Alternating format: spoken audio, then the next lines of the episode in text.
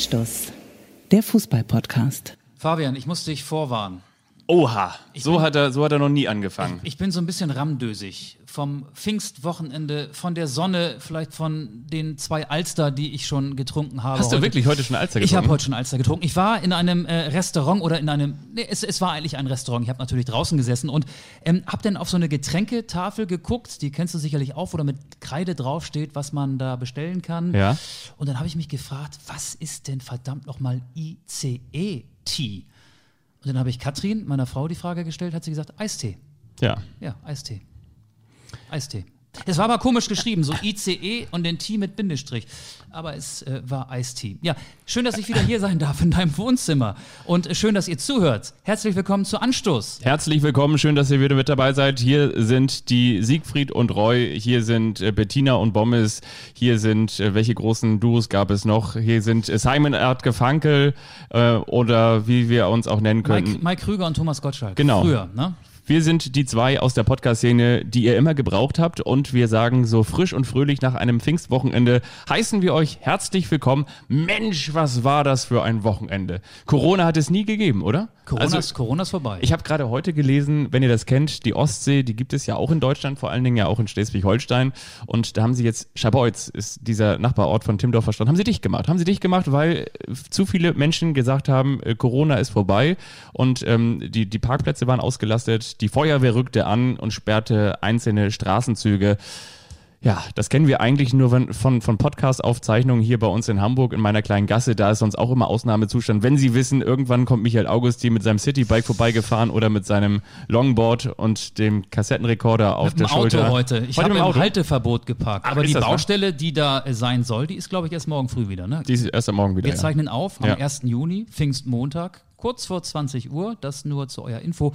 Das Ergebnis vom Spiel Köln gegen Leipzig, das haben wir noch nicht drin in der Folge. Aber wir reden natürlich über das vergangene Bundesliga-Wochenende. Ja. Wir reden über Justice for George. Wir reden über unseren ganz persönlichen Restart. Und wir reden auch mit jemandem, der ganz weit weg war, muss man dazu sagen. Ja. Wir haben ja in den vergangenen Wochen mit Amerika telefoniert, mit Kenneth Kronholm, der in den USA spielt, mit Afrika, mit Joe Zinnbauer, der in Südafrika die Orlando Pirates trainiert. Und jetzt sind wir auf einem Kontinent, auf dem ich noch nicht gewesen bin. Später. Ja, das Zum stimmt. Telefonieren verabredet. Absolut, absolut. Und zwar Wobei der Mann, der da gespielt hat, der ist da gerade nicht. Und wir können euch sagen, wir unterhalten uns auch noch über, ja, hier über meinen neuen Podcast. Ich als ehemaliger Bundeskanzler AD habe natürlich jetzt auch einen Podcast. Über diesen Podcast von Gerd Schröder werden wir nicht sprechen, das können wir euch auch versprechen. Aber eine Sache muss ich ganz ehrlich sagen, was ein bisschen in Seltenheit geraten ist, genauso selten, wie kennst du noch in den Supermärkten diese Kühlkammern? Weißt du, dass man quasi aus dem Kühlbereich noch in den noch kälteren Bereich gegangen ist? Oder genauso selten wie zum Beispiel eine Euro-Münze mit einer irischen Harfe drauf. War früher auch sehr, sehr selten. Genauso selten sind eigentlich Heimsiege geworden, muss man ganz ehrlich sagen. Natürlich gab es den Heimsieg von Borussia Mönchengladbach, den von Hertha BSC. Aber das und natürlich Bayern den- hat auch gewonnen. Knapp 5-0 gegen Düsseldorf. knapp Knapper äh, Heimsieg. Knapper Heimsieg der Bayern, aber ansonsten Leverkusen hat gewonnen, Hoffenheim hat gewonnen, Frankfurt hat gewonnen, Werder hat gewonnen, Dortmund hat gewonnen. Auswärts. Und was ich noch frappierender fand, zum Beispiel in Liga 3, die ja auch wieder losgelegt hat, auswärts. Unfassbar. Es gab nur den Heimsieg von Eintracht Braunschweig. Ansonsten gab es ein Unentschieden und nur Auswärtserfolge. Wo sind all, so hätten das früher pur gesungen, wo sind all die Auswärtssiege, nee, Heimsiege hin? Wann verlor die Bundesliga den Sinn? Ne, Hätte Hartmut Engler damals so gesungen. Die Frage, warum gibt es eigentlich keine Heimsiege Und mehr? ich soll jetzt die Erklärung liefern. ja, und jetzt haben wir den Statistiker am Reinhards Next Taktiktisch zugeschaltet, Michael Augustin. Aber ist jetzt nicht auch Ich mal weiß es aufgefallen? doch auch nicht. Natürlich ist mir das aufgefallen. Das ist ja statistisch auch belegt, wenn man alle Spieltage nach dem Neustart übereinander legt. Ich glaube, es liegt daran, dass das Adrenalin fehlt. Die Heimmannschaften, die vielleicht nochmal gepusht werden, deren Fans den Gegner verunsichern können, die spielen ja logischerweise auch nur vor den 300 Zuschauern. Und da reden wir über Journalisten, äh, Kameraleute ähm, und über äh, Teamverantwortliche. Ein paar Leute sitzen auch auf der VIP-Tribüne. Wir können ja auch gleich nochmal von unserem Neustart erzählen. Wir sind ja auch in der vergangenen Woche, muss man ja mittlerweile Ja. sagen, auch zum ersten Mal wieder als Reporter in einem Bundesliga-Stadion gewesen. Ich glaube, es liegt einfach daran, dass ähm, das Stadion steril ist, dass die Stimmung nicht vorhanden ist und somit jeder unter gleichen Voraussetzungen antreten muss. Ich bin zum Beispiel, äh, es gab ja eine für A, war so ein bisschen auch so ein bisschen hier Boris Becker. Ich bin ja A, äh, letzte Woche ähm, Arm äh, bei Hannover 96 gewesen, im Heimspiel gegen den Karlsruher SC. Und da war zum Beispiel Martin Kind mit im Stadion. Martin Kind mit Maske, war auch sehr schick. Und ähm, ich habe zwei Hannover, ich, ich habe so ein bisschen das Gefühl, Hannover 96 wollte mich an der Einlasskontrolle, wollte mich bestechen, denn ich bekam zwei Hannover 96 Masken, die man normalerweise für 4,95 Euro kaufen muss. Nicht für 4,96 Euro. da kostet doch immer alles irgendwie äh, 1,96 Euro oder, oder 19,96 Euro. 4,95? 4,95. Was läuft denn da die, schief? Die Maske von Hannover 96, ich habe zwei bekommen, die habe ich natürlich meinen ähm, Juristen, den, den fleißigen, den, den fleißigen Büfflern, den fleißigen Studenten unter mir in, in diesem Häuserblock Ich hier. klopfe mal auf den Boden vielleicht. Ja. Sie sollen auch mal wieder die, die Nase aus, der Bücher, aus den Büchern rausnehmen. Ne? Ähm, also liebe Grüße Die an, sollen auch mal das Leben genießen. Philipp und mal Tim. weg da mit den Büchern. den habe ich mal unter die Fußmatte, diese beiden Masken von Hannover 96 gelegt. Aber ansonsten, wir wollen ja kurz auch noch über unseren Restart sprechen. Wir haben das ja auch schon Unbedingt. ausgiebig ähm, geteilt oder beziehungsweise bebildert bei uns auf der Instagram-Seite von Anstoß. Ich bin unterwegs gewesen und tatsächlich so viel prophezeit, also ein hermetisch abgeriegeltes Stadion und ich musste meinen Personalausweis, Klammer auf, Reisepass hatte ich jetzt dabei, vorzeigen. Ich musste mir vorher, bevor ich reingegangen bin, an einer mobilen Station noch die Hände desinfizieren. Dann kam der Blick in den Ausweis, alles klar, das bin ich. Dann habe ich diese beiden Masken von Hannover 96 schon mal bekommen für den Fall, dass ich keine eigene dabei gehabt hätte. Dann wurden, ähm, wurde mir noch so ein Fragebogen abgenommen, den jeder, der, der wird von der DFL verfasst und äh, jeder, der dann, was, sagst- was sagst du? Der, der ist aber so wie im Flugzeug. Äh, Haben Sie Waffen dabei? Äh, saßen Sie schon mal im Gefängnis? Also ähm, ja, also wer da das Kreuz ähm, nicht macht oder, oder an der falschen Stelle macht, der ist schon ganz schön dämlich. Ne? Hat Ihnen schon mal jemand in der Grundschule Hagebuttenpulver hinten im Pullover gemacht? Ja, ja, ja, genau, habe ich alles ausgefüllt. Aber dann kommt noch die entscheidende Pistole. Die, Pisto die Knarre hatte ich am Kopf. Und zwar ist das die Thermometerknarre. Hast du auch so ein Ding gehabt auf der Stirn? Und zwar habe ich das noch nie gehabt. Das ist tatsächlich ein Ding. Ja, bei mir war es ein bisschen anders. Erzähl erst mal du und dann komme ich. Sieht im Prinzip aus wie eine Wasserpistole mit einem Display noch oben dran. Wird die an den Kopf gehalten, auch ohne Berührung. Dann wird einmal abgedrückt. Und du hast überlegt, habe ich das Testament eigentlich schon aufgesetzt? Genau. Ja. Und dann stand ich am, vom Himmelstor und dann haben sie gesagt, so ja, du, du gehst heute nicht mehr ins Stadion. Nein, und genau, dann habe ich ähm, 36,3 gehabt, ähm, Grad, Temperatur, Körpertemperatur. Und das hieß unter 38. 38 ist da das Limit, wer über 38 hat. Ich bin eigentlich mal gespannt, 38,0? Kommt man noch mit 38,0 rein? Nee, ich glaube nicht. Also 37,9, 9999, Periode 9. genau, dann, dann- dann, bist du dabei. Bei 38.0 bekommst du das äh, One-Way-Ticket nach Hause. Ja, okay. Also okay, das war die Situation.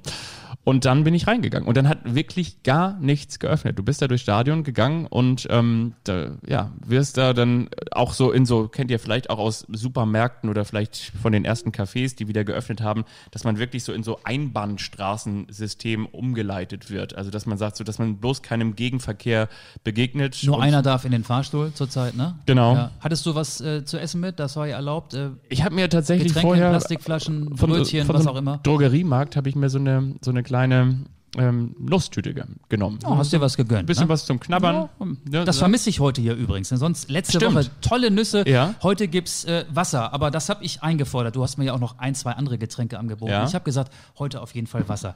Und Ähm, dann, dann da hoch und man muss ja dazu sagen, in diesem WM-Stadion von 2006 in Hannover gibt es Kabinen. Will heißen, also wir sitzen nicht draußen, wie man sagt, auf der Haupttribüne, sondern wir sitzen in einer Kabine. Und da muss man natürlich sagen, und in diesen Kabinen sitzt man ohnehin alleine. Da wäre es jetzt wirklich sehr albern gewesen, wenn ich da eine Maske getragen hätte. Also musste ich das logischerweise nicht machen. Und ähm, entsprechend gab es auch keine Plexiglasscheiben, wie zum Beispiel in Wolfsburg, wo du gewesen bist. Und dann können wir auch schon ähm, soweit hier in Hannover und damit rüber, Michael Augustin, wird schon reportiert im Geisterspiel in Hannover. In Wolfsburg, in Wolfsburg, genau. Wolfsburg, ich habe ja, natürlich morgens auch äh, Fieber gemessen, 35,3. Also ich war stark unterkühlt. Als ich ankam, 36,5. Aber weit weg von den 38,0, die meinen Eintritt äh, unmöglich gemacht hätten. Also mir hat man keine Knarre, wie du es gerade beschrieben hast, an den Kopf gehalten, sondern ich habe äh, in so ein Plastikteil geguckt und da war ein böser Wolf ähm, drauf zu sehen. Den haben wir übrigens auch auf unserem Instagram-Account geteilt. Ich habe den abfotografiert. Da habe ich mich vorstellen müssen und der Wolf war die Messstation, hat dann mein, äh, mein, mein Fieber, mein nicht vorhandenes Fieber, meine Temperatur gemessen. Mir wurde ähm, nicht mitgeteilt, ähm, wie hoch denn die Temperatur ist. Ich musste nachfragen, weil ich wollte natürlich wissen, wieso ähm, sich eine Körpertemperatur verändert zwischen frühmorgens um sieben und dann, da war es glaube ich 13.40 Uhr oder so. Also, ich rein ins Stadion, es war natürlich genauso leer, wie du das auch gerade in Hannover beschrieben hast. Meine größte Sorge war ja, wie reportiert man, wie kommentiert man Mhm. ein Fußballspiel Mit Maske. mit dieser Maske? Ja, ja, klar. Und die großartige Nachricht, wir standen, oder ich stand dann irgendwann auf der ähm, Pressetribüne, da haben wir so ein, so ein Pult und da ist dann unsere Technik aufgebaut und wir saßen nicht anderthalb Meter auseinander, ich würde mal sagen, bestimmt zehneinhalb Meter auseinander. Der Kollege saß ganz links außen in diesem Pult, in, in dieser Reihe an Reporterplätzen. Ich saß ganz rechts außen und man hatte uns beiden so einen Plexiglaskäfig dahingestellt und es gibt ja von Sportcast, Sportcast ist eine DFL-Tochter, die ist ja für den kompletten Ablauf eines Bundesligaspiels zuständig und da gibt es jemanden, der der ähm, Ablaufredakteur ist und der kam dann auch zu uns und hat gesagt, ihr müsst keine Maske tragen. Und da habe ich so innerlich richtig Ja. gejubelt. Ja. Ich war happy. Ich musste diese Maske nur in, im Stadion Umlauf tragen. Ich konnte das Spiel Wolfsburg gegen Frankfurt ohne Maske reportieren. Und das war natürlich komisch, weil es leise war. Man hat die Plopp-Geräusche gehört, Ja. wenn einer gegen den Ball getreten hat. Es war jetzt nicht so, dass ich gehört habe, was die Spieler sich gegenseitig auf den Platz zugerufen haben, weil man ja auf seinem Kopfhörer auch immer noch das Rückprogramm hat, sprich das laufende Programm von NDR 2, äh, die Moderation, die Musiktitel, die anderen Kollegen, die gerade von anderen Spielen berichtet haben, all das habe ich gehört. Deswegen konnte ich jetzt da nicht so tief reintauchen ähm, in das Geschehen auf dem Spielfeld. Aber You Ever Talk Alone, ich habe mit meinem Kollegen als einziger und neben dem Sky-Kommentator auf der Pressetribüne geredet. Stichwort übrigens ganz kurz eingeworfen, Sky-Kommentator. Gut, dass du es gerade eben angesprochen hast, diese Erleichterung, dass du keinen Mundschutz tragen musstest. Ich Der habe, musste eintragen. Der musste eintragen. Der hatte keinen Plexiglas. Genau. Und am Sonnabend bin ich noch in der Redaktion gewesen. Ich war tagsüber erst bei NDR Info und dann später noch für NDR 2 da in der Redaktion. Und dann habe ich mir auch noch die Vorberichterstattung vor dem Bayern-Spiel angeguckt. Bayern hat ja gegen Düsseldorf 5 zu 0 gewonnen und Yannick Erkenbrecher hat, wie man das so kennt, so von der Tribüne, wie sagt man inzwischen schon, wie man das so kennt, wie man das so kennt, ähm, mit, so, mit so einem lang ähm, geangelten äh, Mikrofon ein, ein Vorabgespräch mit Hassan Salihamidzic gesprochen, äh, geführt und mit ihm gesprochen und eben hatte diese Maske auf. Und du hast gefühlt, also aber übrigens, ähm, Brazzo, meine ich, hat, nee, genau, Brazzo hatte keine Ma Maske auf, aber Yannick Erkenbrecher schon, was dann ja wiederum auch ein bisschen skurril ist. Und auf jeden Fall hast du ihn eigentlich nicht verstanden, aber er konnte nichts dafür. Er konnte nichts dafür. Aber genau das ist die Situation, als, als Hörfunkreporter am Ende nicht verstanden zu werden oder, oder halt genau so, so zu klingen, dass es halt Das war meine große Ja, Befürchtung. Die ist nicht eingetreten. Ich habe ja letzte Woche schon gesagt, dass ich das sehr, sehr skurril finde, dieses DFL-Hygienekonzept. Die Tatsache, dass man, obwohl man zehn Meter voneinander entfernt ist, eine Maske tragen muss auf der Reportertribüne. Aber die Macht der Bilder ist da wieder das Stichwort, die Macht der Bilder. Die DFL will halt zeigen, dass sie die Coronavirus-Krise ernst nimmt und dass sie nichts dem Zufall überlässt und dass sie alles dafür tut, dass sich niemand infiziert und dass die Saison dann bis Ende Juni zu Ende gespielt werden kann.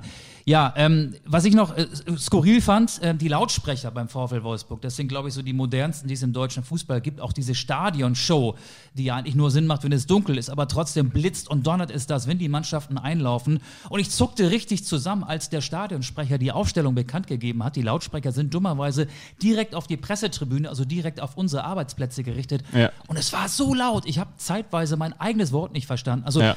die Wolfsburger Stadionregie hat die Beschallung äh, auf ein ausverkauftes Stadion, das kommt in Wolfsburg selten vor, aber auf ein Stadion mit Zuschauern ausgerichtet und das fand ich sehr skurril. Also, liebe Wolfsburger, ein bisschen leiser, vielleicht ein bisschen leiser. Du hast gerade eben schon so ein bisschen verstohlen auf die Uhr geguckt. Wir sind ja zum Telefonieren verabredet, ne? Gibt es sofort nach nur einem Hit am Stück, Achtung nochmal ganz kurz, und zwar was ich noch beobachtet habe am vergangenen Freitag, der VfL Osnabrück zu Hause gegen Jan Regensburg. 2-2. Da gab es nochmal wieder diese Situation, wie wir sie vielleicht früher aus den 90ern kannten, als es noch nicht überall Stadien gab, die so aussahen wie eine Mischung aus einem Parkhaus und Ikea, sondern eben noch, wo man so reinluken konnte. Und in das Stadion der Bremer Brücke, da war oben eine Dachluke offen, herrlich, und dann schauten da zwei Tauben. mit so einem, mit so einem, nee, mit so einem, nee, nicht, und auch nicht Werner. Zwei Drossel. Ich habe hier gerade frisch gefeudelt. Zwei Spatzen. Auch nicht, sondern so zwei äh, lila-weiße VfL-Fans schauten da aus der Dachluke raus und konnten eben aus diesem Spitzdach direkt aufs Spielfeld gucken. Das und wenn ein Fußballspanner, waren das. Genau, und liebe VfL Osnabrück-Fans, wenn ihr diese beiden kennt oder vielleicht hört ihr uns auch schon direkt zu, dann meldet euch doch gerne mal über Instagram ein herrliches Bild aus der Dachluke ins Stadion an der Bremer Brücke. Das fand ich toll. Oder über Twitter melden, da haben wir ja auch Ja, jede stimmt, Woche einen Twitter, ganz Twitter. aktuellen TED. Äh, Die Umfrage der vergangenen Woche, wird es in den 2020ern einen anderen deutschen Meister als den FC Bayern geben? Na, das ist eine Frage, die kann ja wahrscheinlich jeder beantworten. Und 75 Prozent haben gesagt nein. Und 25 Prozent haben gesagt ja. Da könnt ihr auch gerne mal reinluken und euch an den Umfragen beteiligen. Und jetzt luken wir. Oder einfach den Twitter-Account folgen. Und jetzt tippt Fabian in seinem Handy rum und ruft unseren heutigen Gesprächspartner an. Ein Mann, übrigens muss man sagen, der schon unserer Instagram-Seite folgt, bevor er überhaupt dieses Gespräch mit uns geführt hat. Das finde ich, das nennt man mal Fan. Und er steht wahrscheinlich wie kaum ein anderer für die letzten zehn Jahre Eintracht Braunschweig, war zuletzt aber dort nicht mehr aktiv, weil er nach Australien gegangen ist. Und möglicherweise wisst ihr auch schon, wo jetzt das Telefon klingelt. Nicht in Deutschland, nicht in Poland, sondern bei Boland. Und zwar ist es Mirko Boland. Und wir freuen uns, dass er hoffentlich jetzt ans Telefon geht. Moin, moin. Moin, moin. Einen wunderschönen guten Tag. Hier spricht Anstoß. Das ist natürlich dein Lieblingspodcast, haben wir gerade schon festgestellt, weil du dem ab, äh, aktuell schon sofort folgst. Und äh, du hörst Michael Augustin und ich bin's Fabian. Hallo Mirko. Hi, grüßt euch zusammen. Hallo. Mirko, darf man eigentlich gratulieren? Ja, wenn du jetzt auf meine Zukunft ansprichst, dann ja. Genau. Der VfB Lübeck ist aufgestiegen, dein künftiger Verein am grünen Tisch aufgestiegen. Durftest du bei der Aufstiegssause, die natürlich auch mit den ähm, herkömmlichen Distanzregeln stattgefunden hat, mitmachen oder warst du noch nicht eingeladen?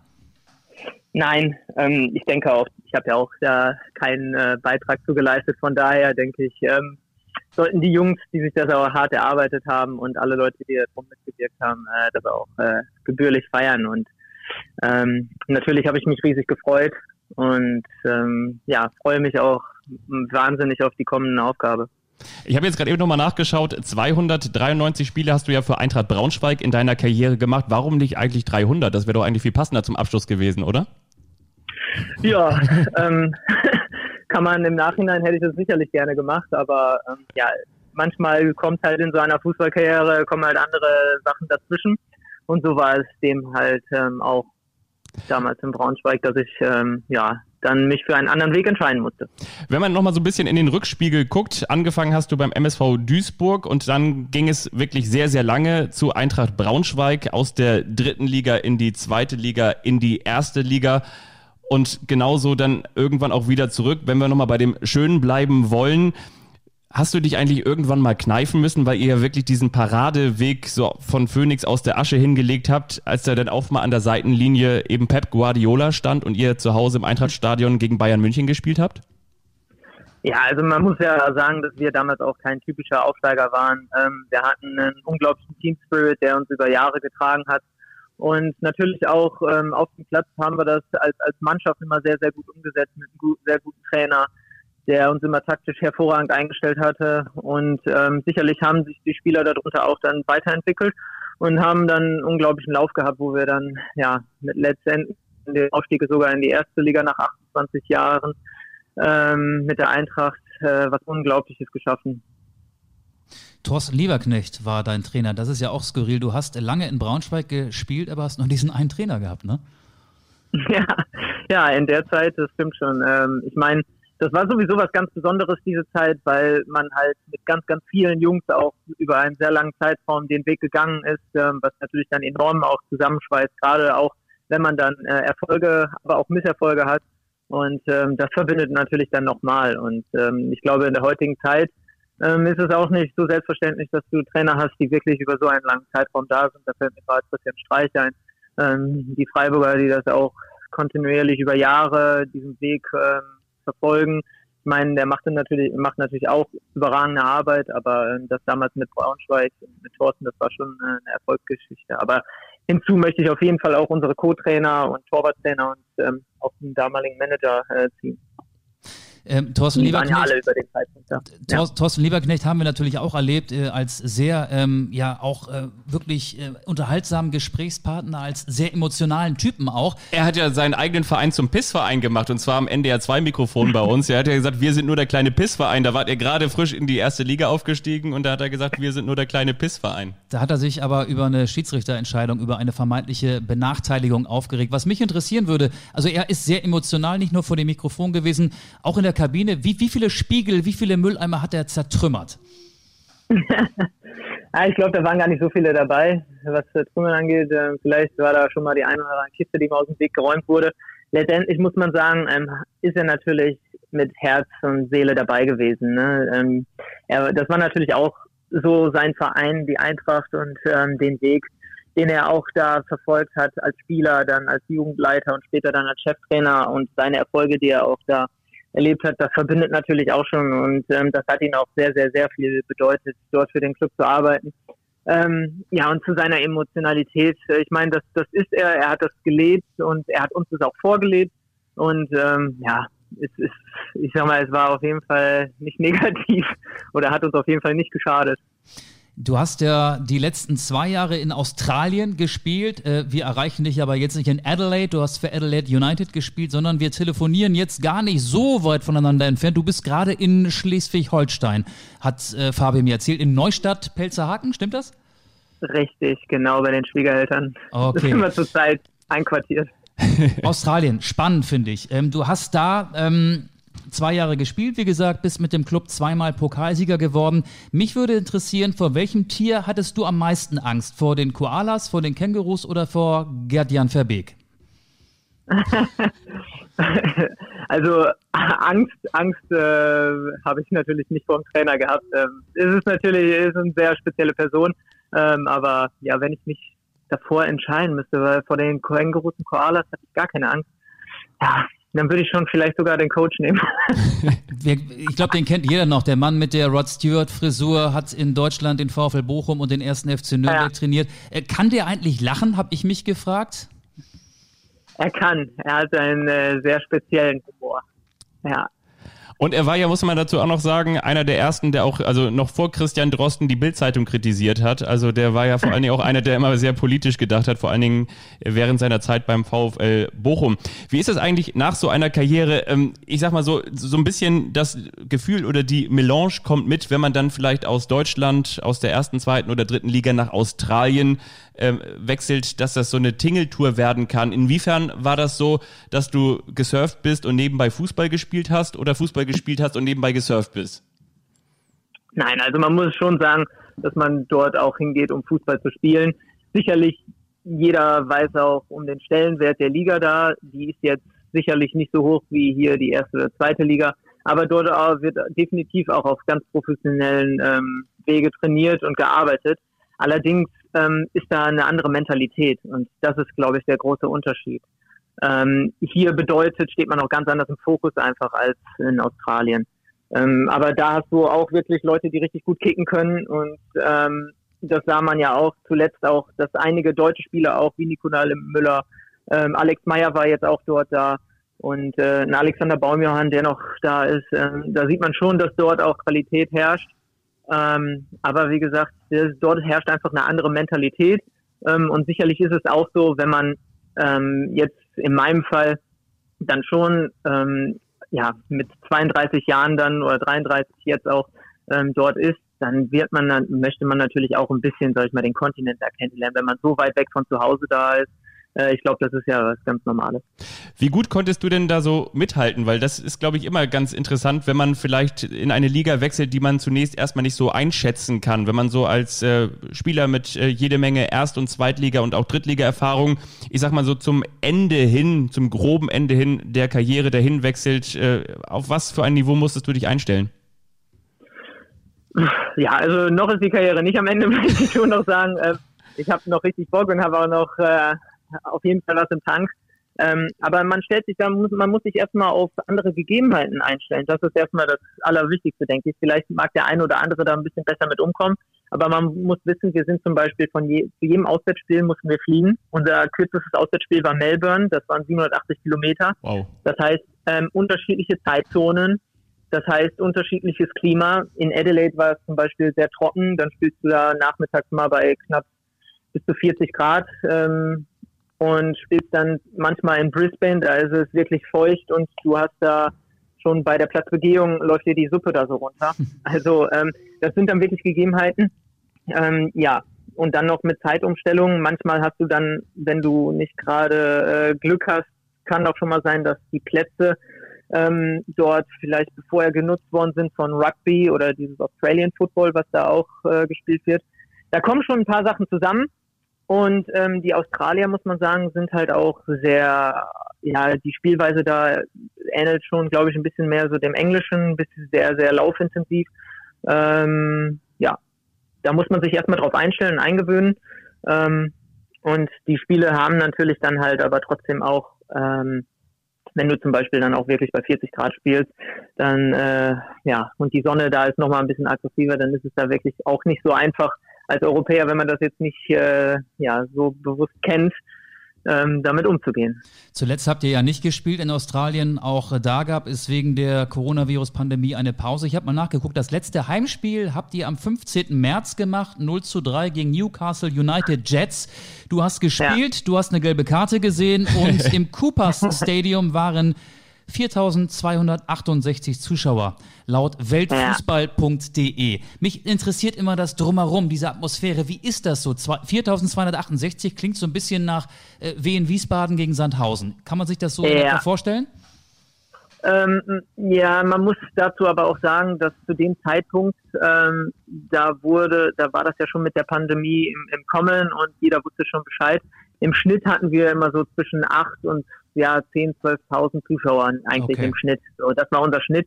Da war es wirklich so, ähm, dort hat der Verein ähm, ja angekündigt, jedem das selbst überlassen zu sein, ob er kommen möchte oder nicht. Ähm, deswegen glaube ich, war da der Ansturm nicht so groß wie bei normalen Spielen. Ähm, von der Stimmung her muss ich sagen, es ist so ein bisschen, die, die Aussies, die gehen schon ein bisschen da so ein bisschen mehr ab, viel auf VR, also auf den Videoassistenten. Also manchmal sehr, sehr komisch oder halt bei guten Aktionen oder wenn man hartes Tackle macht, das, das gefällt denen. Also das ist, ähm, nicht ganz so viel mit Gesängen und so weiter. Das ist mehr, sag ich mal, wenn da wirklich was passiert, da muss äh, Aktionismus muss da sein im Spiel. Wie präsent ist der Fußball? Kann man alle Spiele im Fernsehen sehen? Also hier gibt es hier mit Sky, mit The Zone, so viele verschiedene Anbieter, die Sportschau, die gute alte Sportschau. Wie ist das in Australien? Ja, absolut. Also das wird ähm, überall übertragen. Zwar auch über einen Pay-TV-Sender, aber ähm, dort gibt es auch eine Fußballshow und die ziehen das schon sehr, sehr groß auf. Die versuchen es auch immer weiter, äh, sich zu vergrößern. Ähm, gibt auch wirklich, diese Saison waren echt ein paar lustige Sachen dabei, also wo man als Europäer, das kennt man gar nicht, zum Beispiel beim Aufwärmen ist man verkabelt und hat ein Interview beim Aufwärmen dann, da, wo man, äh, ja, werden da Fragen gestellt glaube, dass sie wollten halt den Zuschauern das ein bisschen mehr, noch transparenter machen, noch ein bisschen mehr attraktiver machen. Ähm, Einblicke in die Kabine gab es dann in der Halbzeit oder auch ein Interview nach den Spielen in der Kabine. Also es ist ein bisschen anders. Sie wollen den Fußball da attraktiver machen. Natürlich jetzt die Pandemie, muss man sagen, hat einen Riesenstrich da durchgezogen. Ja. Ähm, da wird es auch ganz, ganz spannend sein, wie der Fußball dort überhaupt äh, weitergeht. Und ähm, trotzdem muss man auch sagen, ist es Fußball da nicht die Nummer eins. Obwohl bei den Kindern ist es immer mehr angesagter, wenn man das so mitbekommt. Also, aber grundsätzlich ist es noch da so, dass dieses Australian Football nennt sich das. Wie Oder ist auch Aussie Rules genannt, ja. Wie häufig hast du eigentlich ähm, Tom meets Sisu im Vorwege gesehen, diesen Film von Ayosha Pause, Thomas Bräuch damals, der ja auch nach Australien ging, um so ein bisschen diesen Lifestyle zu zelebrieren. Hast du dich davon so ein bisschen anstecken lassen? Ähm, nein, nein, muss ich ganz ehrlich sagen. Also äh, ich kenne den Film, habe ihn vorher auch gesehen, fand es auch mega interessant, aber ich glaube, dass der Thomas Preuß einfach einen ganz anderen Charakter hat als ich. Also ich hatte schon vor, äh, klar wusste ich vor ähm, von vornherein, dass es eine absolute Lebenserfahrung wird, mhm. aber trotzdem ähm, bin ich auch dahin gegangen und jeder, der mich auch ein bisschen kennt aus meiner Braunschweiger Zeit, wie ich immer Fußball gespielt habe, lebe ich für den Fußball und ähm, das war mir dann auch ganz, ganz wichtig, ähm, da äh, ja auch sportlich ähm, erfolgreich zu sein und mein Bestes rauszuholen und wirklich da jetzt nicht hinzukommen und sagen, ja, mach mal ein bisschen Urlaub zwei Jahre. Ich habe mir auch mal den Kader von Adelaide United angeguckt. Ein paar Namen kennt man tatsächlich. Ben Halloran beispielsweise, Ken Ilsö, der war mal bei Fortuna Düsseldorf, mit dem hast du zusammengespielt. Und aufgefallen ist mir die Nummer 33, Ab Apostolos Stamatelopoulos. Ich hoffe, ich habe ihn richtig auf, ausgesprochen. Ja, ja. Welchen Spitznamen? Wir haben ihn nur LP genannt. Ja, das ist die Frage. L LP. LP. Okay, gut. Der, so einer braucht ja einen Spitznamen. Jetzt natürlich die Frage, LP, ist er jetzt eine Langspiel- oder eine Kurzspielplatte? Nee, nee, AP, ne, oder? AP. LP. Ach, ja, AP, ja, ich habe verstanden, LP, okay. Schon ist dieser wunderbare Nein, Gag LP. dahin. Ja, ja. Ja, ja. Nee, ähm, aber der hatte nur in der ersten Saison, wo ich da war, da gespielt, ist dann auch gewechselt. Okay. Ähm, ja. Jetzt- aber äh, lustiger Name, definitiv. Jetzt bist du zum VfB Lübeck gewechselt. Hatte das auch ein bisschen etwas mit deinen Lebensumständen zu tun? Du hast gerade eben gesagt, du bist jetzt bei deinen Schwiegereltern in Neustadt-Pelzerhaken. Das ist ungefähr von Lübeck, ich sag mal, wenn man sich beeilt, 25 Minuten entfernt, vielleicht auch eine halbe Stunde, wenn man ein bisschen im Stau stehen muss auf der A1. Oder ähm, gab es noch andere Möglichkeiten, wieder zurück nach Deutschland zu kommen oder bei einem Verein ein Angebot zu bekommen? Ähm, zu dem Zeitpunkt, wo der Kontakt stand, muss ich sagen, hatte ich bis dato keine äh, Angebote. Ich meine, ich kam leider auch aus einer Verletzung und ähm, dann kam der VfB, hat mal angerufen, hat mir mal so erzählt, was sie vorhaben, wo sie hin möchten und welche Rolle ich dabei spielen sollte. Und das hat mir alles sehr zugesagt, war alles total positiv und auch ähm, wie der Verein mittlerweile geführt ist, ähm, das, das war schon, ähm, ja, alles, sag ich mal, im Großen und Ganzen hat alles schon sehr, sehr gut gepasst, wo ich gesagt habe, okay, das kann ich mir sehr gut vorstellen, weil meine Frau und ich hatten definitiv auch vor, zumindest in den Gedanken waren wir schon mehr Richtung Deutschland. Wir wussten natürlich auch nicht, was passiert, was kommt. Ähm, zu dem Zeitpunkt, wo der VfB die erst den Kontakt aufgenommen hat, war es auch noch sehr, sehr früh für uns, wo wir dann auch überlegt haben, hm, was machen wir, müssen wir nochmal abwarten, was überhaupt noch kommt letztendlich ähm, hat dann trotzdem das Konzept uns total überzeugt und ähm, die Nähe jetzt zu den Schwiegereltern, ja, ist, ist definitiv, das ist natürlich immer schön, wenn man zumindest ähm, in der Nähe eines ähm, Familienmitglieds ist, ähm, ist ein super Beigeschmack, aber grundsätzlich muss man aber auch sagen, dass ähm, das nicht der Hauptgrund war, sondern einfach die sportliche Perspektive, die der VfB mir aufgezeigt hat und wo ich mich auch bin. Und du hast dich ja in Australien bereits top auf den VfB Lübeck vorbereitet, habe ich gelesen. Bist nachts um 1 Uhr aufgestanden, um dir die Spiele im Internet anzugucken. Wusste dein Trainer davon, Gerd-Jan Verbeek? ich ich glaube nicht. Ich glaube nicht. Nein. Ähm, ja, natürlich, äh, wo dann, sag ich mal, wo die, wo die Kontakte dann da standen. Ähm, generell habe ich natürlich sowieso immer schon mal ein bisschen, äh, ja, verfolge ich generell den Fußball und gerade Traditionsvereine ähm, finde ich immer total hochinteressant und ja, dementsprechend ähm, bin ich dann mal aufgestanden, habe mir damals auch das Spitzenspiel angeguckt gegen Wolfsburg 2 und ähm, ja, habe mir mal einfach mal an, ein bisschen angeschaut, mal ein Gefühl dafür zu bekommen, was wie die Jungs spielen, was das für eine Truppe ist und so weiter und so fort. Das ist ja dann doch schon wichtig. Wie Lübeck fest bist du, sag ich mal? Also wie gut bist du über Lübeck informiert? Ähm, natürlich auch die Frage, wie sehr kannst du mit Marzipan umgehen? Ja, die Geschichte kenne ich. Äh, Ich bin jetzt vielleicht nicht der größte Marzipan-Fan. Ähm, aber äh, ja, auch dazu habe ich vom VfB Lübeck ähm, sozusagen, das war vielleicht so eine, sie haben mich versucht, damit auch ein bisschen zu locken. Neben, neben, neben dem sie mir schon ein Trikot mit äh, meiner, meiner Nummer schon drauf geschickt haben nach Australien, haben sie mir auch ähm, von ihrem 100-jährigen ähm, Bestehen ein äh, Stück Marzipan im VfB-Logo geschenkt. Jetzt sind wir bei deiner neuen Heimat. Du bist ja in äh, Wesel geboren. Da liegt natürlich die Frage auf der Hand, wie heißt der Bürgermeister von Wesel? Ja, W ohne äh, das äh, Wesel ohne W, ne? Gut. Stimmt das wirklich? Ja. Kennst du das Nein, nicht? natürlich nicht, aber das kennt man. Echo, so, das Echo. man Bürger, wie heißt Ja. der Bürgermeister von Wesel? Esel, Esel. Ist das wirklich so? Oh, Fabian, Also, guck mal, guck mal, nee, damit, mal jetzt, jetzt, kann ich zum ersten Mal sagen, da bin ich zu jung für, obwohl das gar nicht stimmt. Du bist 33, ich bin 35, okay. Wusste ich nicht. Endlich, Ja. lernst, endlich lernt Aber das, Fabian das mal was weiß man, glaube ich, auch nur, wenn man wirklich daherkommt. Also, ah, okay. Das ist eine Wissenslücke, glaube ich auch. Okay, Mirko, die Frage, die ich mir noch stelle, natürlich, ähm, Holstentor ist ganz wichtig, Passat ist noch ganz wichtig, das ist nämlich das große Schiff, das auf der Trave liegt. Trave ist natürlich ganz wichtig. Und ähm, der VfB Lübeck, du hast gesagt, es gibt ein spannendes Projekt. Was macht Lübeck tatsächlich so spannend? Es ist ja ein, ich sag mal in Anführungsstrichen, Traditionsverein dahingehend, ist in den 90ern mal zweitklassig gewesen, ähm, dann wieder so ein bisschen in der Versenkung verschwunden. Was hat der VfB Lübeck konkret vor? Ja, sie hatten natürlich, bevor wir die Gespräche hatten, hatten sie natürlich vor, in die dritte Liga aufzusteigen, wieder in den bezahlten Fußball, in den Profifußball reinzurutschen. Ähm, sie wollen sich da etablieren ähm, und ja, haben einfach da ein spannendes Projekt. Ich denke einfach, der Verein an sich, wie du auch schon gesagt hast, es ist ein Traditionsverein, ähm, die auch sicherlich Fanpotenzial haben. Ähm, in Lübeck muss man halt auch wissen, dass da ist, die hatten auch, glaube ich, zwei Insolvenzen und mhm. ähm, da ist sicherlich in den ja, vergangenen Jahren auch einiges schiefgelaufen, wo sie vielleicht auch ein bisschen Kritik verspielt hatten bei, bei den Zuschauern und ähm, deswegen ist es umso wichtiger, da halt natürlich so ein Aufstieg ähm, spielt natürlich da auch nochmal in die Karten, wieder da hinzukommen, den VfB Lübeck interessant zu machen. Ähm, ich meine, das ist hier ähm, eine, eine coole Stadt, direkt an der Ostsee ähm, und äh, ja, so ein Verein gehört auf jeden Fall in den Profifußball und ähm, da habe ich einfach Bock, richtig Bock drauf, ein, ein Teil davon zu sein.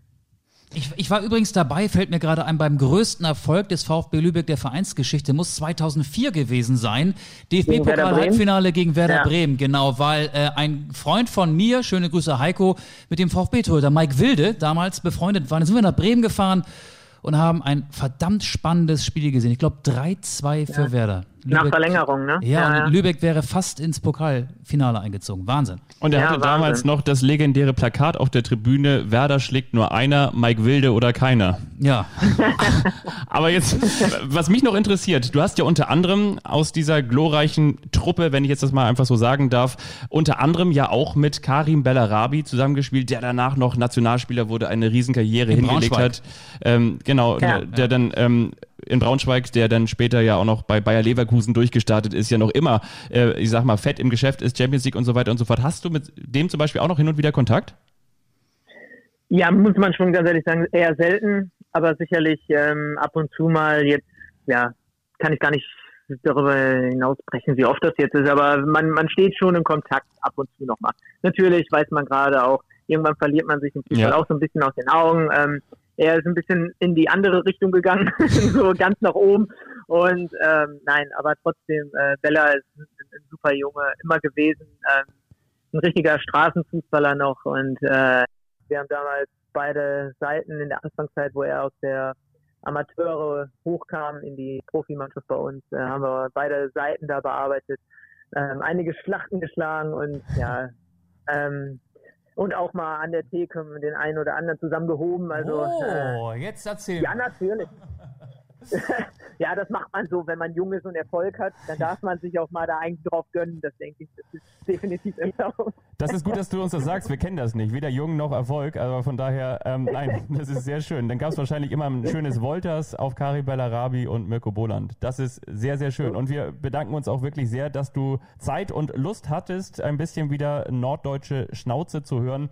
Und die Kollegen vom NDR, also wir beide, wir haben dich natürlich nicht vergessen und sagen herzlich willkommen zurück. Schön, dass du wieder da bist und auch gerne bald wieder.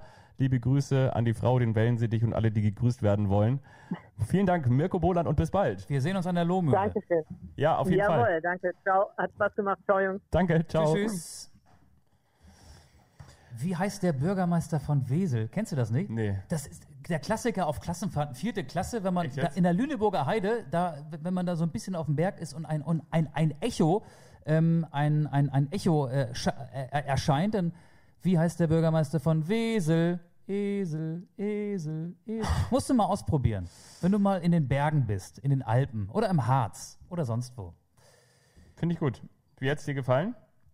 Das war äh, die, die, Klassenfahrt damals in der vierten? Ja? Super. Weiß ich nicht mehr. Mirko Boland hat mir gut gefallen. Ja, oder? Netter, oder netter Typ. Netter ne? Typ, ja. Ähm, hat mit Karim Bellarabi einen gehoben. Siehst du? Und ja. die haben sich nicht verhoben. Ja. ja. Karim Bellarabi hat einmal ein sensationelles Tor auch für Eintracht Braunschweig erzielt, als Braunschweig zu Hause an der Hamburger Straße gegen den HSV gespielt hat. Ich glaube, das war ein, ein 4 zu 1 und da hat er auf der rechten Seite gefühlt ähm, die halbe Abwehr des HSV auseinandergenommen und hat den Ball dann noch nach so einem Super-Solo äh, im Tor untergebracht. René Adler stand damals beim HSV im Tor. Kann ich mich noch gut dran erinnern. Ich meine, das war entweder das letzte oder das vorletzte Spiel von Bert van Marwijk. Der ist nämlich danach ähm, Mag sein. Auf jeden Fall. aus, dem, aus dem Grand Elysée. Denn irgendwann passte seine Zimmerkarte im Grand Elysée nicht mehr, komischerweise. Ein gewisser, ein gewisser Herr Bayersdorfer müsste das, glaube ich, damals gewesen sein, hat dafür gesorgt. Ach ja, schön. Ich finde das immer wieder schön, über alte Geschichten von früher zu reden. Jetzt könnte man ja sogar weitermachen und äh, die Frage stellen, verspielt der HSV den Aufstieg? War ja nicht so überzeugend. Gestern am Sonntag, am Pfingstsonntag, das 3 zu 2 gegen den, SV, gegen den SVW in Wiesbaden. Ja, das war, also ich habe nur, auch witzigerweise, im Auto die Schlussphase gehört, unseren lieben Kollegen Mats Nicholson bei NDR 2, der im Stadion war und der hat mir erzählt, dass der Hamburger SV sehr, sehr schmeichelhaft in Führung gegangen war, dann wieder mit dem Treffer von Kin Zombie. Und ja, verspielen Sie die Führung? Das ist eine gute Frage. Also ich, Naja, die Führung, die sind, der HSV ist Dritter, ne? Hat zwei Ja, Punkte weniger als Stuttgart auf Rang 2. Ähm, hat ja auch nach 2-0 Führung in Stuttgart unter der Woche 2 zu 3 verloren. Also es gibt viele Indizien, dass der HSV wieder an seiner Lieblingskrankheit leidet. An dieser Stelle, hast du das schon gemacht? Ansonsten würde ich das ganz kurz, hast du schon die, die, du bist doch so ein, so ein wi- windiger Vorbereiter. Hast du schon geguckt, gegen wen der HSV noch spielen muss? Ja, habe ich gemacht. Ich ja. wusste es. Genau. Ja, wenn wir schon über den HSV reden, dann muss man natürlich auch so ein bisschen ähm, den Blick in die Glaskugel wagen. Der HSV spielt am Montag gegen Holstein Kiel. Da werde ich als Reporter im Stadion sein, dann auswärts in Dresden, dann zu Hause gegen Osnabrück, dann in Heidenheim beim aktuellen Tabellenvierten und am letzten Spieltag gegen den SV Sandhausen mit HSV-Edelfan Dennis Diekmeyer beim Gegner und Diekmeyer kann ja mittlerweile auch Tore schießen. Aber es ist doch eigentlich völlig egal, gegen wen der HSV spielt. Der HSV hat das Problem, dass sein größter Gegner Er selbst ist. er selbst ist. Ja. Der größte Gegner des HSV ist der HSV.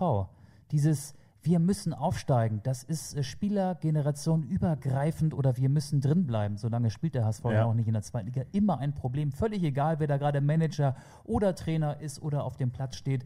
Wenn die Saison in die heiße Phase geht, dann geht das große Zittern los. In dem Fall muss man aber sagen, zittert ja auch der VfB Stuttgart. Ähm, so äh, genial das war aus Stuttgarter Sicht, aus einem 0 zu 2, ein 3 zu 2 gegen den HSV zu machen. Ähm, so glücklich war dieser Sieg ja auch und so wenig überzeugend wurstelt sich ja der VfB Stuttgart auch durch die vergangenen Spiele. Ich habe übrigens gerade eben noch gelesen, dass der Hamburger SV, und das ist gerade mal 16 Minuten alt, also jetzt wird es Zeit, dass wir diesen Podcast veröffentlichen, sonst wird es halt immer älter. Nein, aber dass der Hamburger SV vor allen Dingen im Saisonfinale auf Khaled Narei und den immer wieder, so schreibt es der Kicker, ledierten Everton verzichten muss. Naja, aber Everton spielt ja eh keine Rolle. Nee, Ja, aber trotzdem, also das heißt, das kommt da auch noch mit rein. Ja, Verspielt der HSV den Aufstieg? Ähm, ich glaube nicht. ich, ich, ich, ich sage Jein. Äh, ich, ich, ich bin schlechtweg das ist eigentlich meine Prognose. Ich sage sonst immer ja. Du bist der klassische Jein-Sager. Es, ist, es ist wirklich schwierig. Es ist, finde ich, auch total schwierig in dieser Corona-Phase ähm, Ergebnisse richtig zu tippen. Hättest du gedacht, dass der VfL Wolfsburg bei der bis dato überragenden Mannschaft von Bayer Leverkusen auswärts klar und deutlich 4-1 gewinnt? Da sind wir wieder bei der Eingangsfrage, ne? Also wie, wie, wie stark, ähm, wie, wie, wie sehr brauchst du irgendwie vielleicht auch die, die Fans? Obwohl Peter Bosch, Aber Leverkusen war sowas von platt. Ich habe Ja, das Spiel gesehen. genau, und, das stimmt. Und, und Wolfsburg ist halt ähm, einigermaßen im Saft, muss man dazu sagen. Wolfsburg war auch äh, in, gegen Frankfurt die bessere Mannschaft. Da ist es ja bis heute ähm, einigermaßen rätselhaft, wie Eintracht Frankfurt da 2 zu 1 gewinnen konnte in Wolfsburg. Also ich will jetzt gar nicht über Wolfsburg reden, aber ich will anhand des VfL Wolfsburg oder anhand des äh, Auswärtssieges in Leverkusen nur sagen, wie schwierig es gerade ist, Ergebnisse korrekt vorherzusagen. ich glaube, es sind zwei Sachen. Zum einen ist es diese Fan-Thematik und das andere, was du ja auch gerade eben schon gesagt hast, ich glaube, es ist die körperliche Fitness. Das ist zum Genau. Beispiel auch das, was Die lange Pause. was Florian, genau, der eine hat sie so genutzt und der andere hat sie so genutzt. Florian Kofeld hat ja auch gesagt, endlich können wir wieder auf diese Fitness zurückgreifen. Endlich können wir quasi wieder mit dem körperlichen Know-how, wenn wir es mal so nennen wollen, das äh, spielerische Know-how abrufen. Und äh, natürlich ist momentan auch gefühlt Schalke 04 ein, ein Selbstläufer. Aber trotzdem muss man ja sagen, ähm, bei all dem Negativen ist ja auch bei Werder eine grün-weiß positive Tendenz zu erkennen. Und von daher, äh, ja, ich glaube einfach, das hat ja Peter Bosch am Ende dann auch eingestanden. Bayer Leverkusen war deshalb so schwach, weil sie einfach überspielt waren. Ja, Die, Gut, hat, die hatten ja auch die geringsten Pausen. Ne? Die hatten Ja. das Montagsspiel Ja. und mussten dann, ich, ich krieg's nicht mehr genau zusammen. Aber äh, Fitness ist wichtig äh, und was eine gute Fitness ausmacht, das präsentiert Hertha BSC gerade. Bruno Labbadia ist ein Fitmacher im Fußball schon Ja. immer gewesen. Hertha ist fit. Hertha hat aus den vier Spielen nach der Corona-Pause zehn Punkte geholt. Und äh, das ist natürlich ein entscheidender Faktor. Und dann auch noch, wie viele Spieler sich jetzt aufgrund der hohen Belastung in den kommenden Tagen und Wochen verletzen werden. Auch das könnte natürlich ähm, eine große Rolle spielen im Kampf um den Klassenhalt, Aufstieg oder worauf, worum auch immer gekämpft wird. Ja. Ähm, Schalke hast du gerade schon angesprochen. Weißt du, welchen Schalker ich am stärksten fand beim 0-1 gegen Werder? Jetzt kommt irgendwas Gemeines. Der, der im Nacken der Bremer, der Schalker im Nacken? Nee. Schalke, im- ne? Weston McKenney West, ja, okay. war für mich Oh, der stärkste ja. Schalker, Ja. wegen seiner Armbinde. Justice for George. ja. Ja, wir müssen ein bisschen ernster werden. Ne? Wir Schlimme müssen, Geschichte. Wir, wir müssen darüber reden. Ich glaube, ihr habt es mitbekommen. George Polizeigewalt Floyd, in Amerika. Ähm, ein, ein, ein farbiger amerikanischer Bürger ist von einem Polizisten so lange gequält worden, äh, bis er tot war. Und äh, ihr verfolgt ja auch die Nachrichten und seht, was da auf den Straßen los ist in den amerikanischen Großstädten. Und in der Bundesliga gab es am vergangenen Spieltag einige Spieler, die ähm, genau das, was Weston McKenney auf seiner Armbinde hatte, Justice for George, nämlich auf ihren T-Shirts äh, hatten. Beispielsweise Jaden Sancho und Achraf Hakimi, die Torschützen von Borussia Dortmund beim Thuram. 6 zu 1 in Paderborn. Markus Thüram, der Ja. für Borussia Mönchengladbach auch zwei Tore geschossen hat, hat diesen Kniefall ähm, gemacht. Natürlich ist das Statement Nein zu Rassismus und ich finde, es kann kein korrekteres Statement geben. Das ist zu 100 prozentig richtig. Nein zu Rassismus. So sollte meiner Meinung nach jeder denken. Aber es ist nun mal so, dass der DFB-Kontrollausschuss jetzt die Ermittlungen aufgenommen hat. Da ist heute im Laufe des Tages die Nachricht aufgeploppt. Im Laufe der nächsten Tage werde man sich diesen Vorkommnissen annehmen und die Sachverhalte entsprechend prüfen. Weißt du, womit das zusammenhängt? Das kann ich dir erzählen. Und zwar hat die UEFA ja festgelegt, dass das Spielfeld ein, ein freier Raum ist, im Sinne von, nein, also ein, nicht ein freier Raum ist, ein, ein, ein, ein Ort ist, an, Ein, ein unpolitischer Raum. genau, an dem politische Äußerungen oder Solidaritätsbekundungen ähm, nichts zu suchen haben. Also das heißt, das hat man bewusst ausgeklammert. Und jetzt ist es natürlich total schwierig, solidarisch wiederum mit diesem mit diesem Status umzugehen, wenn man selber so strikt gegen Rassismus ist. Ne? Also das heißt so, das ist so, ja, es ist eine, ist eine schwierige Geschichte, aber das ist der Grund. Und wir haben noch alle im Hinterkopf die Türken, also die, die damals, glaube ich, im Länderspiel gegen Frankreich salutiert haben, um der eigenen Armee, um den eigenen Da Soldaten ging es um Militäreinsätze in Syrien. Ne? im Krieg Ja. genau ihre Solidarität zuzusprechen. Ne? Und das wurde damals genauso scharf kritisiert. Da ging es auch noch um irgendwelche Likes von Ilkay Gündoğan und so weiter und so fort. Und in diesem Fall, auch selbst wenn man sagt, so es ist noch so richtig, ne? also es ist noch so noch so wichtig und noch so richtig, dass man genau dafür sich solidarisch zeigt, sagt der DFB-Kontrollausschuss, ähm, wir müssen da trotzdem nochmal ganz genau hingucken, weil politisches Statement ist politisches Statement. Ja, da gibt's das Regelwerk Punkt 4, Ausrüstung der Spieler. Da steht wortwörtlich, die Ausrüstung der Spieler darf keine politischen, religiösen oder persönlichen Slogans, Botschaften oder Bilder aufweisen. Und da geht's noch ein bisschen weiter, auch nicht auf der Unterwäsche. Also wie das ja bei Sancho und Hakimi war. Die haben ja das Trikot gelupft und dann war auf einem gelben T-Shirt ähm, die Botschaft Justice for George ähm, zu lesen. Alles korrekt, was du gesagt hast. Ähm, das Regelwerk sieht es so vor, aber warum muss der Kontrollausschuss jetzt die Vorkommnisse prüfen, den Sachverhalt prüfen? Ich meine, die Prüfung ist doch klar. Die DFB-Regelhüter, die DFB-Bürokraten, die können doch auch nach Ansicht der Bilder eins zu eins zusammenzählen und können den Zusammenhang zwischen Justice for George auf einem T-Shirt eines Fußballspielers und zu den äh, schrecklichen Geschehnissen in den USA herstellen. Da muss man doch zu 100 Prozent äh, da muss man doch 100% überzeugt davon sein, dass es im Subtext nur die Botschaft Nein zu Rassismus sein kann und dass die absolut richtig ist. Also ich finde, da muss man keine tagelang Ermittlungen ähm, einleiten, beziehungsweise sich jetzt noch tagelang um ein klares Statement herumwinden. Da muss man sagen, ist in Ordnung. Punkt. Ja, es ist mal wieder eine Situation, in der der Fußball es verpasst, eine menschliche Seite zu zeigen. Ne? Das wäre ja genauso, dass man, oder weißt du, das ist so, man, man könnte ja auch als Christian Seifert oder man könnte jetzt ja vielleicht auch als äh, Moment, das ist der DFB-Kontrollausschuss. Der hat äh, in dem Fall ja, ähm, DFL ist da raus, aber der DFB-Kontrollausschuss muss da, weil er halt das Regelwerk ähm, hütet, äh, da einschreiten. aber Keller ist mit am Start. Fritz Keller ist der DFB-Präsident, genau. Genau. Der sitzt nicht im Kontrollausschuss, aber der Kontrollausschuss schreitet ein und guckt sich das mal ganz genau an und wird möglicherweise eine Strafe aussprechen. Und das wäre, finde ich, ein Skandal, wenn es soweit käme. Ja, und das ist genau das, was ich sage. Also ich will nur damit sagen, dass man, ähm, dass es ja vielleicht auch Menschen gibt, die in der Vergangenheit sportpolitisch in Erscheinung getreten sind, die sagen, und jetzt können wir mal diese Menschlichkeit oder diese menschlichen Züge zeigen, die wir in den letzten Jahrzehnten immer mehr haben vermissen lassen. Jetzt wollen wir mal ein Statement setzen und ähm, jetzt wollen wir uns vielleicht sozusagen, oder jetzt untergraben wir vielleicht ja auch mal unsere unsere eigenen ähm, Gesetze und unsere eigenen Richtlinien. Und jetzt setzen wir mal ein Zeichen und sagen, okay, aber in diesem Fall gibt es keine zwei Meinungen. Und in diesem Fall müssen wir einfach mal sagen, in Zukunft vielleicht gerne nicht mehr, aber genau so ist es richtig. Ich kann ja auch den DFB einerseits verstehen, dass es diese Regel gibt. Man stelle sich vor, ein Spieler ähm, schießt ein Tor, dann ähm, hebt er das Trikot und dann kommt so eine Botschaft wie Go for Gauland oder wählt Weidel, also äh, AfD-Sympathiebekundung zum Vorschein. Ja, oder, oder, oder Den- im den Wahlkampf. Den, den säßen wir ja auch hier und dann, dann würden wir sagen, ey, wie kann so ein Spieler nicht bestraft werden? Aber bei diesem Thema, der DFB hat doch, vertritt doch eine Haltung und Werte. Und äh, der DFB ist ja auch der Meinung, dass Rassismus scheiße ist, und zwar zu 100 Prozent. Der hätte doch jetzt eigentlich eine zwei Zeiler Pressemitteilung gereicht, äh, meinetwegen formuliert, ähm, dass äh, Weston McKenney, Jaden Sancho, Achraf Hakimi und Markus Thuram ähm, nicht bestraft werden, nicht sanktioniert werden dafür, dass sie diese Botschaft Justice for George gezeigt haben. Punkt aus. Dann wären alle zufrieden gewesen. Aber so dauert es jetzt ein paar Tage und es steht möglicherweise eine Sanktion im Raum. Ob es sie geben wird oder nicht, ist ja völlig egal. Aber man kann jetzt ja hineininterpretieren, dass der DFB tatsächlich darüber nachdenkt, Spieler für diese Botschaft, die zu 100% nachvollziehbar und korrekt ist, zu bestrafen. Und das finde ich absurd. Ja, absolut. Gebe ich dir recht.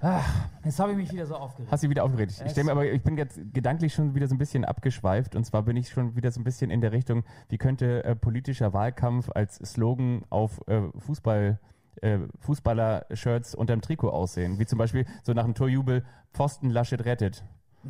Oder Partei XY vor, noch ein Tor. Genau, zum Beispiel. So, ne? ja. SPD vor, noch ein Tor, Grüne vor, noch. Nee, komm, wir wollen hier keinen politischen Wahlkampf machen. Wir haben ja noch unsere äh, beliebte Rubrik, die wir jetzt an dieser Stelle auch nochmal einleiten müssen.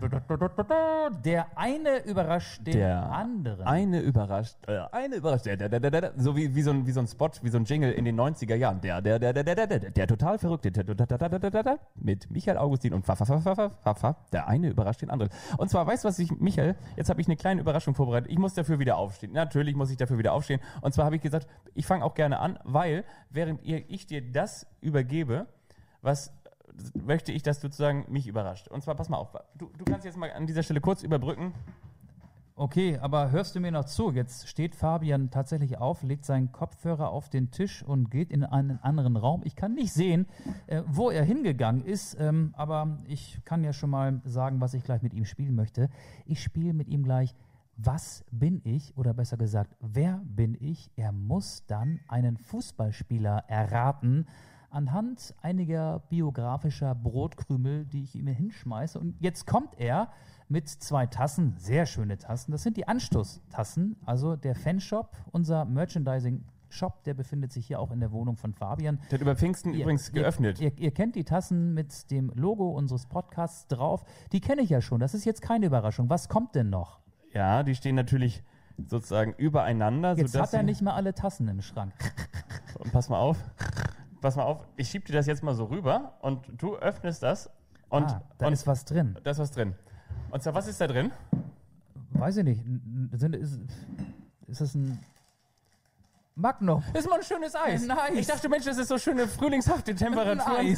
Frühlingshafte Temperaturen draußen bei dem Danke. Wetter. Man, weißt du, da dachte ich mal so, so abends, wenn man so nach Hause kommt und dann denkt man so, ach, weißt du was, jetzt, Ein Eis. jetzt noch mal ein schönes Eis. Soll ich das jetzt essen? Natürlich, ja, das, Okay. ist, das ist die große Überraschung. Man, das Eis Wichtige bei der eine überrascht den anderen ist ja immer, dass man den anderen auch mit Sachen überrascht, mit Dingen überrascht. Mit denen er nie gerechnet hätte. Ich mache das jetzt auch. Wir suchen ja auch noch einen, weißt du, was noch einen Sponsor für diesen Podcast. Vielleicht Magnum Vegan. Vielleicht fühlt ihr euch angesprochen. Ihr könnt doch unser Hauptsponsor werden. Ich esse jetzt ein Magnum Vegan und ihr habt schon mal gehört, wie es klingt, wenn man in ein Ja. Magnum reinbeißt. Oh, Und? Geil. Oder? Und zwar ist das so, ich habe das, ich muss ja ganz ehrlich sagen, ich habe mich so ein bisschen vom Konsum tierischer Geschichten verabschiedet, bin aber kein Militant und auch kein Missionar, also ich möchte euch nicht bekehren. Vegan. Also haut weiter rein und wir werden weiterhin auch über die Wölfe sprechen und über andere Tiere hier im, der war gar nicht so gut. Ähm, und da habe ich mir überlegt, ich möchte dir an so einem, nach so einem schönen Pfingstwochenende, so ein schönes Eis, da muss man mal sagen, ne? Ich hatte auch noch gar keins. Finde ich gut. Nee.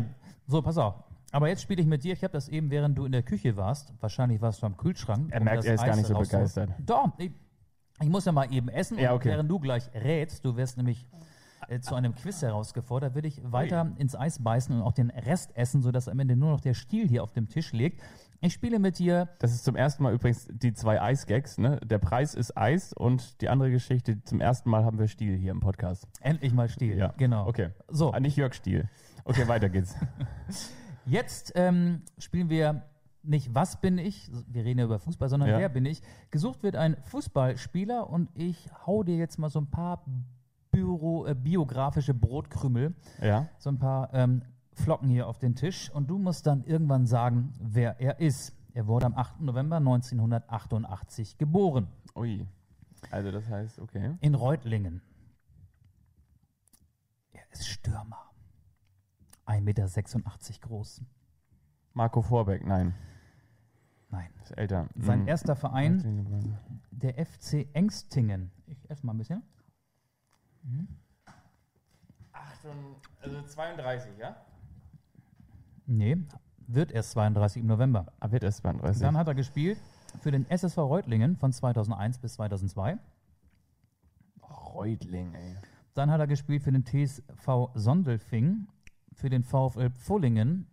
Wir sind geografisch in, Ja, ja, in äh, Süddeutschland, also wahrscheinlich Baden-Württemberg, ne? genau, hat er nochmal für Reutlingen gespielt, 2006, 2007. Und ähm, hat er für Reutlingen auch Goran Schoko. Nein, für Reutling hat er acht Tore geschossen in 19 Spielen, wechselte dann zur Zweitmannschaft des VfB Stuttgart. Uh, da war er erfolgreich. 89 Spiele, 31 Tore. Das ist eine gute Quote. Ist das Kevin Kurani? Nein. Dann, wir sind im Jahr 2010, seine ersten Profispiele für den VfB Stuttgart 12, ein Tor, ausbaufähig. Dann ging er zu deinem zweitliebsten Verein, zur TSG 1899 Hoffenheim von 2011 bis 2015, hat in 84 Spielen 16 Mal getroffen. Rudi? Nein. Hm. Er hat in dieser Zeit auch für die zweite Mannschaft von Hoffenheim gespielt. Ach, das Spiele, zehn mich jetzt. Dann ging er, und jetzt nähern wir uns deiner Heimatstadt, dann ging er zum HSV. 2015 bis 18. 30 Spiele für den HSV. Ich weiß, wer es ist. Äh, Null Tore. ähm, ah, Mann, ey. Dieser Freistoßschütze, ne? Ist er das? Mit dem starken linken Fuß, der auch die Elfmeter immer reingeballert hat. Naja, beim HSV hat er ja keinen reingeballert. Nee, beim HSV nicht, aber Ich mach mal weiter, pass mal auf. Warte mal ganz kurz. Ähm, ich ich habe auf dem auf der Zunge habe ich äh, Vedat Ibisevic ist es aber nicht, weil der ja bei Hertha spielt, aber der äh, klingt so ähnlich, oder? Seat, ähm, Du meinst Salihovic. ja? Ja, ist es auch nicht. Nee, nee. auch nicht Der sehr- fing ja bei Hertha an. Auch nicht Kapitanovic. Nein, nein, nein. Also beim HSV war er von 15 bis 18, wurde aber ein Jahr ausgeliehen an Darmstadt 98. Da reden wir über die Saison 2016 Sven 17 Schiplock. Ja! Heute wird gesoffen, bis der Shiplock trifft, haben die HSV-Fans immer gesungen. Und er hat getroffen. Er hat Am getroffen. vergangenen Spieltag in Kiel für Bielefeld. Sein erstes Tor für Arminia Bielefeld, ein ganz, ganz wichtiges, In der Nachspielzeit, ja. bringt Bielefeld wieder ein Stückchen näher an die erste Liga ran. Sven Schiplock. Was muss der HSV eigentlich noch alles ertragen? Wer noch alles Karriere macht, nachdem man sie vom Hof gejagt hat? Nachdem Dennis Diekmeyer jetzt bei Sandhausen getroffen hat, trifft auf Sven Schiplock. Übrigens, Sven Schiplock, der hätte ich fast gar nicht erkannt. Der hat ja Haare bis zum Boden. Das Haare, ist die ne? Corona-Frisur. So Ja. sah ich bis vor zwei Wochen oder so auch noch aus. Ne? Sven Schiplock, ey. Ja. Ich wusste gar nicht, dass der aus dem süddeutschen Raum kommt, aber du hast mich eines Besseren belehrt, klar. Aus? Sven Schiplock. Svenner Reutling, ne? Aus Reutling. Aus Reutling, ja. Ist er da auch geboren? Da ist er geboren, ja. Reutlinger Jung, Reutling. ne? Reutling. Reutling. SSV Reutling 05. Ja, Grüße nach Reutling. Ich esse jetzt mein Eis. Ich weiß nicht, was du noch vorhast. Ich finde, das schmeckt ganz gut. Ich wollte noch mal ganz kurz in die Runde schmeißen. Also, wenn ihr noch mal besondere Themen habt, die ihr vermisst, übrigens gerade angepfiffen, Köln gegen Leipzig steht aktuell 1 zu 0. Nein, steht's nicht. Steht nur 0 zu 0. Keine Panik. Also, erste Minute gespielt, 0 zu 0. Wir halten euch auf dem Laufenden. Das wäre eigentlich geil, wenn man im Podcast einen Ticker machen würde. Hätten wir später mit der Aufzeichnung beginnen sollen. Ja. Aber wir wollten ja auch Mirko Boland nicht so lange warten lassen. Das stimmt. Tick, du hast ihn. So, und was wollte ich noch sagen? Genau, Instagram. Instagram ist ja Podcast, ähm, unser Anschluss-Podcast auch vertreten. Da könnt ihr fleißig mitquissen. Auch da haben wir hin und wieder tolle Quizzes vorbereitet. Ähm, was zum Mitlachen, in Anführungsstrichen. Also, wenn wir zum Beispiel mal bei irgendwelchen Spielen, die im Fernsehen übertragen werden, mit dabei sind, dann auch gerne über unseren Twitter-Kanal. Da schreiben wir dann hin und wieder mal was, was Lustiges dazu oder was, was möchte gern Lustiges. Und ähm, nein, wir sind eigentlich so überall medial für euch breit aufgestellt. Und wenn ihr Anregungen habt, dann schreibt uns gerne. Dann gehen wir hin und wieder auch darauf ein. Wir sind hier für die Lach- und Sachgeschichten zuständig und wir hören uns ja möglicherweise nächste Woche wieder. Ich bin ja nächste Woche Reporter am Montagabend, doofer Termin beim HSV, bei HSV gegen Kiel. Müssen wir mal gucken, wie wir das mit der Aufzeichnung dann drin kriegen. Oh ja. Das, Wird, das wird aber gut, oder? Das klären wir noch. Das Ja, klären wir noch. find ich gut. So, ähm, jetzt haben wir die Stunde fast voll. Mein Eis schmilzt noch nicht ganz, aber ich möchte den letzten Bissen genießen. Soll ich nochmal machen, wie das klingt, wenn man in so ein Magnum vegan beißt? Geil? Erotisch, oder? Schme schm- schmeckt das eigentlich mit dem Vegan? Also ich fand das sehr, sehr toll. Ich finde, das schmeckt erotisch. Okay, an dieser Stelle, wenn hier irgendwas erotisch anfängt zu schmecken, dann wisst ihr, dann seid ihr viel zu lange mit dabei. Wir wünschen euch eine schöne Woche. Bleibt gesund und seht uns das nach, auch wenn die Maske mal zu eng sitzt und ihr Segelohren bekommt. Das soll in dieser Zeit so sein. Also, bis bald. Macht's gut. Tschüss, tschüss, tschüss, tschüss. Tschüss, tschüss, tschüss, tschüss. Du bist ja immer noch Eis, ne? Na, logisch. Warte mal ganz kurz, ich guck mal ganz kurz, noch ganz kurz, ähm, nach drei Hits am Stück, hier ist der schnellste Ergebnisservice. Dritte Minute Köln, Leipzig immer noch. Köln. Nee, noch 0-0. 0-0, tschüss.